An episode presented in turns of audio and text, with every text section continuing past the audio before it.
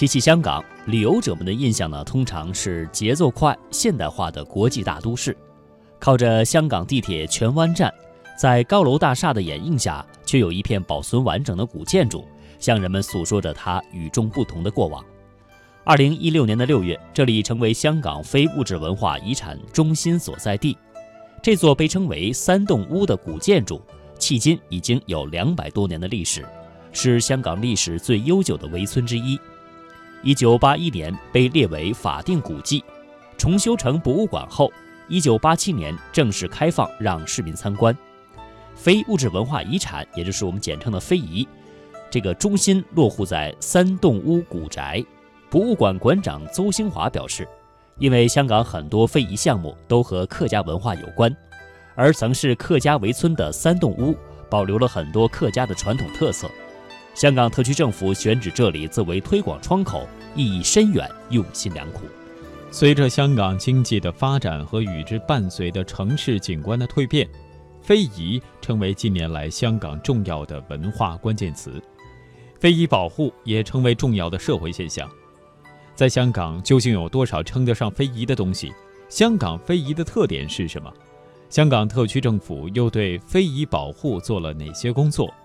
香港作为内地面向世界的窗口，在推广非遗全球化过程中起到怎样的作用？香港特区政府康乐及文化事务署八月十四号公布了首份香港非物质文化遗产代表作名录，涵盖二十个项目。为了更加详细地了解香港康文署及香港非遗咨询委员会是如何从首份香港非遗清单上的四百八十个项目中遴选出二十个作为首份代表作名录的项目，它又经历了哪些程序？香港以内与内地的有关机构和组织开展了哪些合作？鹏飞在这份名录公布以后呢？第一时间联系了香港非物质文化遗产咨询委员会主席郑培凯教授。下面一起听听郑培凯教授介绍香港首份非物质文化遗产代表作名录诞生的过程是怎样的。郑教授您好，这次香港有二十个项目被确定为首份香港非遗代表作名录，那这个名单的确定前后经历了一个什么样的过程呢？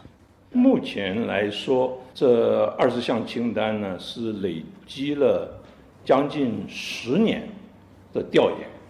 那么，因为我们是从二零零六年就开始，那么二零零六年呢，联合国教科文组织就和全世界各国这一些有关文物保护啊、非物质文化遗产啊，它签订这个公约，是二零零六年正式生效。那么香港政府呢，就是在二零零六年正式说我们要做了。我们是整个中国参与的这个一个部分嘛，我们是特区。那么从二零零六年一直到现在呢，我们主要做的工作是三个步骤。第一个步骤是先做调研调查，调查到底香港有多少项目可以符合非物质文化遗产的。那么这可以有地区上人士。的申报由我们自己去调研，这个做了两年多。我们节目其实一直在跟进香港非遗的传承发展进程。我知道特区政府在二零一四年六月公布了香港首份非物质文化遗产清单，包含了四百八十个项目。总结起来是有四百八十项。所以香港，我们从研究的角度来讲，从非遗咨询委员会的角度是有四百八十项。可是这四百八十项哪一些项？可以正式列为代表名录呢？这个也要研究。不有趣的是这样，就是从二零零一年以来，在这个世界的公约出现之前呢，这联合国教科文组织就知道世界上的非遗呢是已经面临濒危的状态。其实公约之前五年，世界非物质文化遗产第一批名录已经出来了，这第一批里面就包括了中国的昆曲。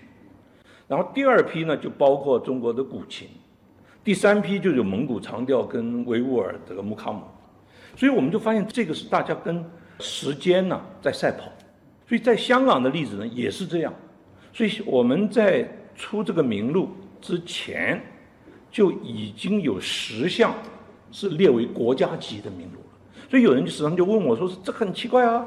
香港名录还没有出来，怎么已经有国家级的名录呢？一点也不奇怪，因为联合国教科文组织那个世界非物质文化遗产代表作就是这么做的。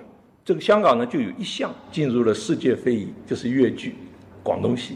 那其他还有九项呢，就是像我们比较熟悉的大澳端午游葱啊、舞火龙啦、太平青椒啦，像这些。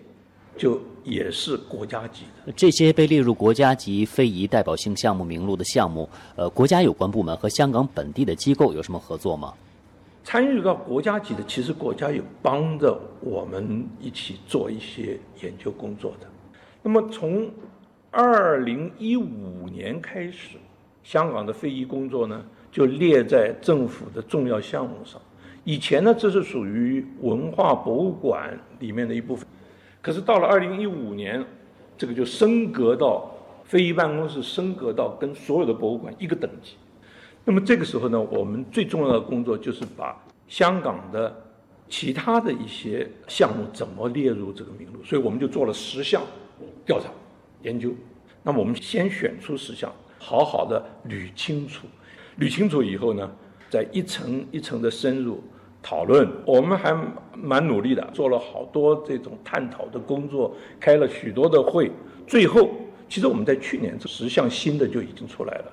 可出来以后，你要经过民众的咨询，民众咨询三个月之后，看他们有没有意见，有没有反对，也没有什么。提出了什么好的建议吗？啊，意见很多，啊，还蛮好的，就是应该啦，或者是你们这一项，我我从小我就知道啦，或者基本上是支持的。咨询之外呢？香港还有一关比较重要的是立法会，立法会必须通过才能够刊宪。那所以我们都做完了以后呢，还要去立法会报告。当时是您去的立法会进行报告吗？您是怎么说服那些立法会议员的？这我在立法会里头特别讲。可我提出一点，他们觉得也是有道理。我就是说，所有这些非遗的项目，对香港来讲，这个是真正的最本土的文化遗产。有人提出刁难的问题吗？有一些立法委员，他可能有很多的特殊的这个想法，可是他们人人都认为香港的好东西，你是本土的东西，我们做了这么久，这个中原文化传承到这边，然后它有本土化的一些展现，他们当然也问了一些问题，不过我觉得基本上觉得这个东西倒没有什么争议性的，所以立法会也是通过，大家都很高兴，都是高票通过的。呃，是高票通过的，可是所谓的高票也蛮有意思。那一天来的没有没有质疑，有的当然是完全赞成，基本上没什么质疑。大家都是觉得非物质文化遗产牵扯到的文化底蕴是跟本土是有关系的，而且也是联系整个中原文化、岭南文化跟本地的关系，所以这个没什么太多的争议，所以还蛮顺利，大家都还蛮觉得哎很不错，很顺利。从这一点来讲，我觉得有意义。就推展非遗，对于所有的香港人，他认同什么是他一个文化传承，这个有特殊的意义，所以要多推动。刚才我们听到的是鹏飞对话香港非物质文化遗产咨询委员会主席郑培凯教授，谈首份香港非物质文化遗产代表作名录诞生的故事。郑培凯教授呢也谈到，未来会更积极推动香港非遗的传承发展。那么具体有哪些措施？香港与内地有关机构将如何合作呢？我们继续听听郑培凯教授谈香港非遗传承中华文化精神内涵。我们了解到，香港本地在非遗的传承保护上，在您的带领下已经做了很多工作。未来会和内地或其他地区的哪些机构合作，共同推进吗？现在是这样，就是说是第一，在本地呢推展跟介绍这很重要，所以政府拨了一个博物馆给我们，就是山洞屋，就在荃湾。哎，山洞屋博物馆就是我们的非遗的基地，这个日常都开放的一个展览厅。香港的非遗呢，名录出来了，这些都展示。另外呢，在这个地方时常办活动，那么就当地的学校啦，还有一些民众啊，都可以参与这些活动。过一段时间就有。那么我们跟内地办的联系最主要是这样，就是每年跟一个省有交流，我们会把他们这个省里面的非遗的一些代表作呢，请来香港有的是展示，有的是演出，因为很多是牵扯到演出的表演方面的。从去年一年多以前开始的是甘肃省，那个很热闹的。今年是浙江省，那么明年呢，我们再筹划是看哪一个省。所以我们有这个正式的政府的职员、公务员，像我们是义工，所以我们也不可能这这每次跑来跑去。那么像我们的馆长呢，最近还去英国，在那里安排到英国去展示香港的非遗，他已经去了安排了。那像这些都是他们具体的在那里做。就是除了您，还有很多人参与，积极推动香港的非遗发展。所以。这个他们也蛮忙的，因为我们的人不够。这个就是我每次跟民政局，我跟局长还有康文署署长讲了，因为我我的身份比较超然一点嘛，他们好辛苦啊。您给出了很好的建议。啊，对，我给了一些建议，因为从局外的角度你建议的话，他觉得不是为了他自己一个小团队的利益嘛，是吧？那么他就可能比较听。目前呢，有这么一个可能性，就是多发展。如果多发展，那特区政府就要考虑增加预算了吧？我们基本法里头有一个对于预算上面的量入为出，你量入为出的后果呢，它每年预算是一样的，每年预算一样，它已经有好多不同的政府的机构了。那你新成立一个机构，那钱哪里来？就从别人那里挖，那这个东西搞得就很麻烦。这种情况，您和您的团队有什么建议呢？那么现在呢，就发现，就香港其实政府。它应该比较开放性的考虑自己的预算，所以这次不是林郑也特别讲了新的特首，也讲了要有创造性的发展这个香港整个有关政府的预算啊，还有项目啊等等。在这个时候呢，我觉得蛮好的，因为非物质文化遗产它在整个推动文化凝聚力上啊，它有特殊的作用。过去你政府都是从别的地方拉经费把它。补给这个新的机构的话比较困难，那以后的话，我相信会做得更好，因为会比较宽裕一点嘛。比如说你我们做一个项目，你做一个项目，你光是资料的整理，我们其实只有三个研究人员哦，专职的，专职的，其他的人还要去管博物馆呢，管展览馆呢，管活动，一共十六个人，这不行的。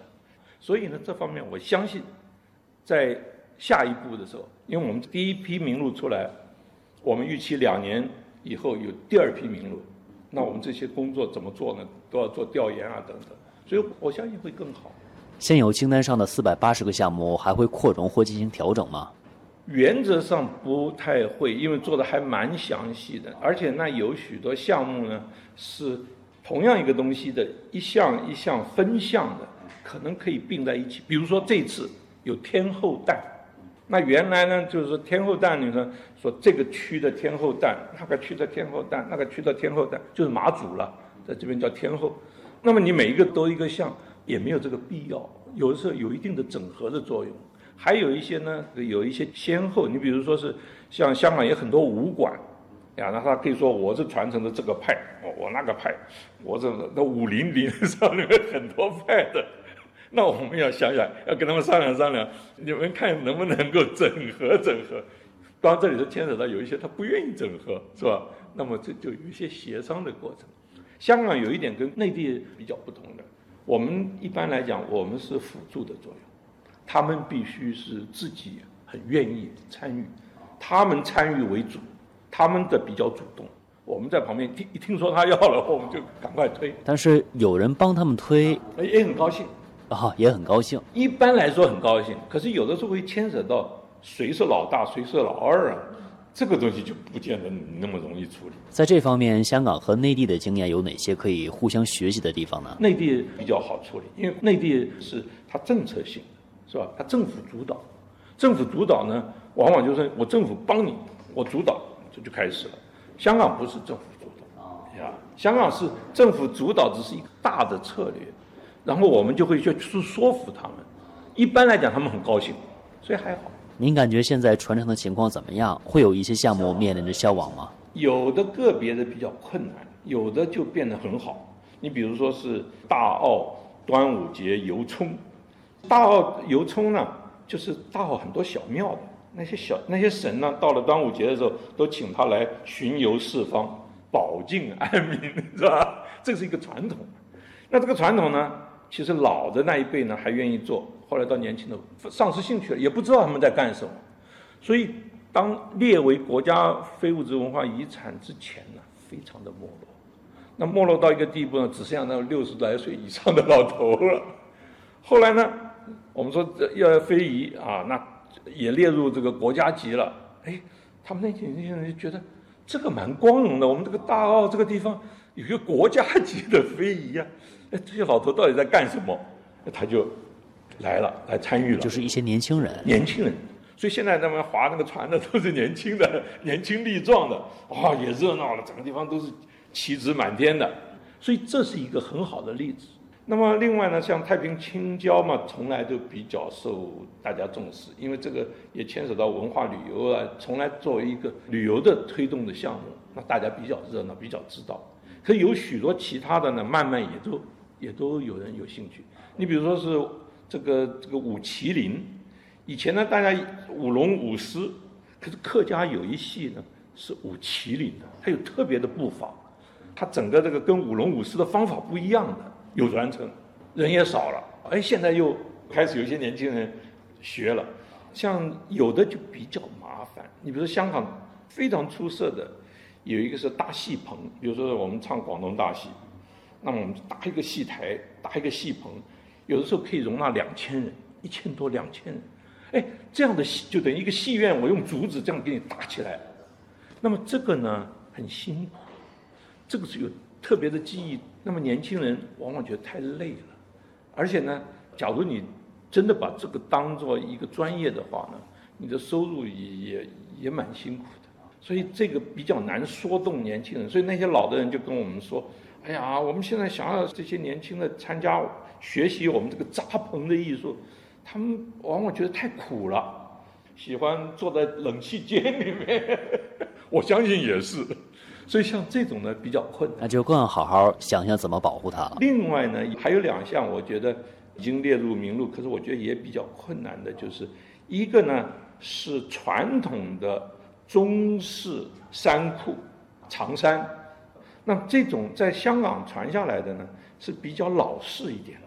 那么现在我发现内地各个地方他们搞这个非遗呢，他对于旗袍啊，很重视，因为变成一个时尚，啊，那个那个，可是香港这个是往往是比较宽松的。旗袍是女性专属的长衫，对，长衫是男的啊，所以我们这边是衫裤，有衫有裤，有男的有女的，可是男的呢做衫的人很少了，偶尔有一些人做做唐装都是短的了，是吧？所以这个呢找传人。也比较辛苦，可是他们这些师傅还是希望我们推动了以后呢，有一些人做，可以作为有人喜欢传统的结婚呢，传统的礼仪的时候呢，他还是穿上传统的长衫，啊，女的穿的传统的袍，绣的各种各样。还有呢，比如说是我们有一个酌琴的工艺，古琴做古琴的，那么那个老师傅年纪也很大了，他教也有很多学生愿意来。可他没有场地，香港这个房地产太可怕了，他没有工作坊，那么他就呼吁，我们也帮他呼吁，那么看怎么处理这个问题。那么政府这个也没有什么场地啊，政府办公厅也很挤，所以呢，这很可能就是希望有什么喜欢古琴制作的基金会，或者是有一些愿意这种文化慈善投资在文化慈善。在香港，这个 space 空间简直是不得了的，那么这有特殊的压力，所以非遗在这几个方面呢，也面临某些可以开拓的新机。您认为香港的非遗有什么特色是可以让内地借鉴的？它又特别能够体现中华文化在香港的传承发展呢？香港有一个最大的特色，这个在非遗上，它对整个中国文化这个可以提做一点提示的是，道教也好。佛教也好，它有一些这个整个它的传承，他的这这音乐，比如说他的宗教音乐，这一点呢可以提供一些比较重要的资料。